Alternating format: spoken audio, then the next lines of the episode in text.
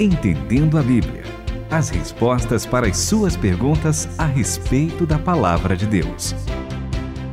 Está no ar o Entendendo a Bíblia e hoje com velho conhecido, não que a pessoa seja velha, que já faz tempo, parece que o André Castilho conhece, ou pelo menos ele conhece o André Castilho. Não, conhecemos. Fez uma conhecemos. pergunta aqui pra gente e ainda mandou um grande abraço ao André. Que bom, viu? Isso aí. A gente gosta muito de receber todos os nossos ouvintes e a gente fica feliz que tem muita gente das nossas igrejas que participa da nossa programação, né? É, ou de igrejas conhecidas, Sim. né? Que é o caso desse ouvinte aqui. Um grande abraço para todos que, que nos ouvem, para você que está aí no seu quarto, na sua sala, no seu escritório, no seu carro. É muito bom saber que você nos acompanha e vai ser melhor ainda a gente saber que este programa abençoa você, porque é a palavra de Deus que a gente procura falar aqui e ela abençoa mesmo, né, professor Itamir? Com certeza, a palavra de Deus traz sempre bênção. Quando nós lemos que Jesus falou que ele é o caminho, a verdade e a vida, ele também depois naquela oração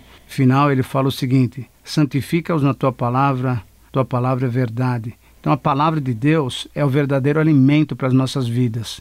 E diante disso, a bênção que nós temos em somente ler e com certeza a bênção maior em ler e estudar, sem dúvida nenhuma, é um privilégio que nós temos de poder ter essa comunhão com Deus através da voz dele, né? A palavra dele é a voz dele que ele deixou para que Paulo, Moisés, Lucas, Mateus, Jeremias escrevessem para deixar isso tudo gravado para nós. O Jean Bianco, de São Bernardo do Campo, falou assim, ó. Podem, por gentileza... Não, mas antes ele falou uma coisa. Tá. Eu sou o Jean Bianco, de São Bernardo do Campo, tudo bem? Tudo bem. Tudo bem. Bom, então 50% do programa já tá feito, que a primeira pergunta tá respondida. Agora a gente vai pra segunda. Ele diz: "Vocês podem, por gentileza, explicar sobre cremação à luz da Bíblia?" Podemos. Vamos explicar. Vamos. Então, e o que Podemos, mais que vai ele lá, fala? Itamir, vai lá, manda aí. Mas o que mais que Brincadeira, fala? gente. Ele diz também abraço a todos, especialmente ao André Castilho, Ah, que é nosso André conhecido Castilho. da Igreja É. Batista em Vila Euro. São Glória Bernardo do Campo. e eu também preciso citar esse final, ó. Glória a Deus pelos podcasts de vocês. Estão muito bons. Então, legal. muito obrigada. Ouçam hein? no podcast. Como o André citou aí várias formas de você ouvir. Você também que está no ônibus, por exemplo, na fila do banco, você pode baixar antes quando você tiver com internet, seja na tua casa, Isso. no seu trabalho, e aí sem gastar a tua internet, você ouve nesses lugares, viu? Olha que legal, a gente ajuda você a passar pela fila do banco. Olha que Isso é maravilhoso. coisa sensacional. Você sai aprendendo mais? Então, Pronto. Então, assim, vamos lá. Igreja Batista Vila Euro em São Bernardo do Campo. O pessoal lá muito É. amigo da gente. Ah, gosto, gosto muito. Vai. Jean, muito obrigado aí. É, é, olha, saudade de vocês. Faz tempo que a gente não se vê. Que Deus abençoe a sua vida. Obrigado pela sua pergunta. Vamos responder então sobre cremação. Isso. Existe algum mandamento bíblico, professor, que a gente possa ler falando sobre como nós devemos enterrar? Fala qual que é o texto que eu já vou abrir aqui. Mas não temos texto. Opa! Exatamente. Opa. Não temos texto. O que nós temos são relatos históricos que mostram como o pessoal fazia. Mas nós não temos nenhum texto que diz que é proibido cremar e nenhum texto que diz que você tem que enterrar alguém, tem que sepultar alguém.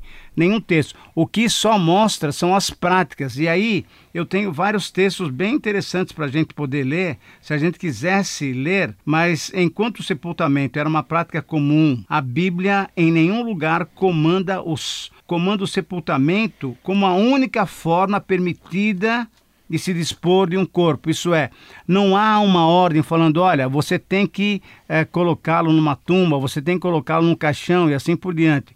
O que nós temos é uma passagem muito interessante. Se você puder abrir ali, ah, André, segundo livro de Reis, capítulo 23, versículo 16 até 20, que é um texto muito interessante em que há uma cremação, ou melhor, há uma queima de ossos mas Deus eh, não gosta muito disso, não pelo fato de ser ossos queimados, mas pelo fato de ter feito um detalhe muito interessante que nós vamos encontrar agora no texto.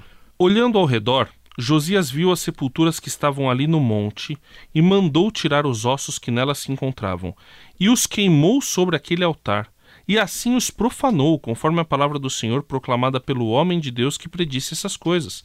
Então perguntou: Que monumento é esse que vejo? Os homens da cidade responderam: É a sepultura do homem de Deus que veio de Judá e predisse essas coisas que acabas de fazer contra este altar de Betel. Então Josias disse: Deixai-o como está ninguém mexa nos seus ossos. Eles deixaram os seus ossos como estavam, juntamente com os do profeta que havia vindo de Samaria. Josias tirou também todos os santuários dos altares das colinas que havia nas cidades de Samaria, que os reis de Israel haviam feito para provocar o Senhor a ira, e lhes fez conforme tudo o que havia feito em Betel, e matou todos os sacerdotes que encontrou ali sobre os respectivos altares, onde também queimou ossos humanos, depois voltou a Jerusalém. Qual que é o problema aqui? O problema é essa queima de ossos de maneira ritualística, Não, cerimonial, e como outra uma, coisa. uma religião profana e Sim, pagã. Mas o que é mais delicado é que a ideia que ele profanou, e isso desagradou a Deus, profanou o altar, porque eles queimaram ossos em cima do altar. Ossos humanos. Exatamente. E Deus não eram... aceita sacrifícios Exatamente. humanos. Então, nós não temos base bíblica para dizer que a cremação é um pecado ou que o crente não pode cremar, não tem nada disso daí, não. Nós temos, então, ah, várias passagens bíblicas que mostram que uma pessoa falece, morre e ela é sepultada. E um texto que pode nos ajudar muito, eu queria que a Renata lesse Romanos capítulo 6, versículo 4, que é um texto que vai falar sobre batismo, mas ela, ele fala de um simbolismo muito interessante que é ah, aquela questão da morte. E olha só o que, que Romanos 6, 4 diz. Quando fomos mergulhados na água, é como o sepultamento de Jesus. Quando somos levantados da água, é como a ressurreição de Jesus. Erguemos-nos para um mundo cheio da luz do nosso Pai e assim podemos ver por onde estamos indo no novo país da graça soberana. Continue conosco, entendendo a Bíblia.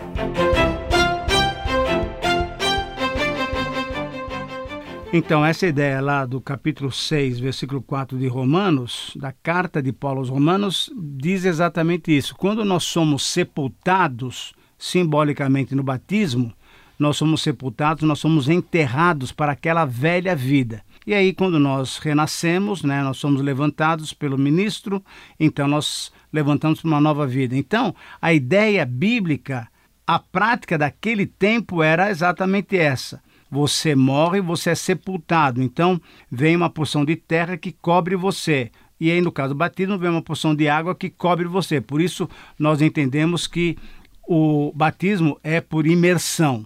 Ele, ele simboliza aquela morte e aquele enterro de uma vida velha, de uma vida passada. Levanta-se para uma nova vida, isso em termos de vida cristã. Mas, para o corpo físico, a ideia era que a prática era essa de sepultar. Ou então, como Jesus.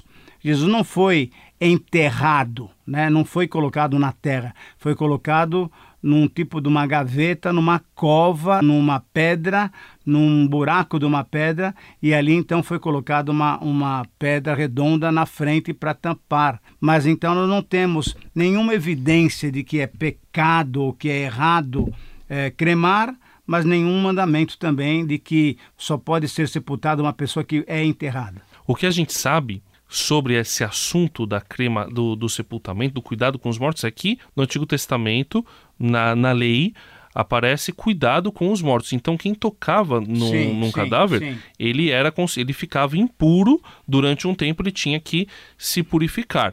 Mas não diz como é que exatamente, deve ser feita exatamente. essa situação. Agora, eu já ouvi, de repente, algumas pessoas falando, professor Itamir, que se você queima a pessoa, você pode trazer problemas espirituais para ela.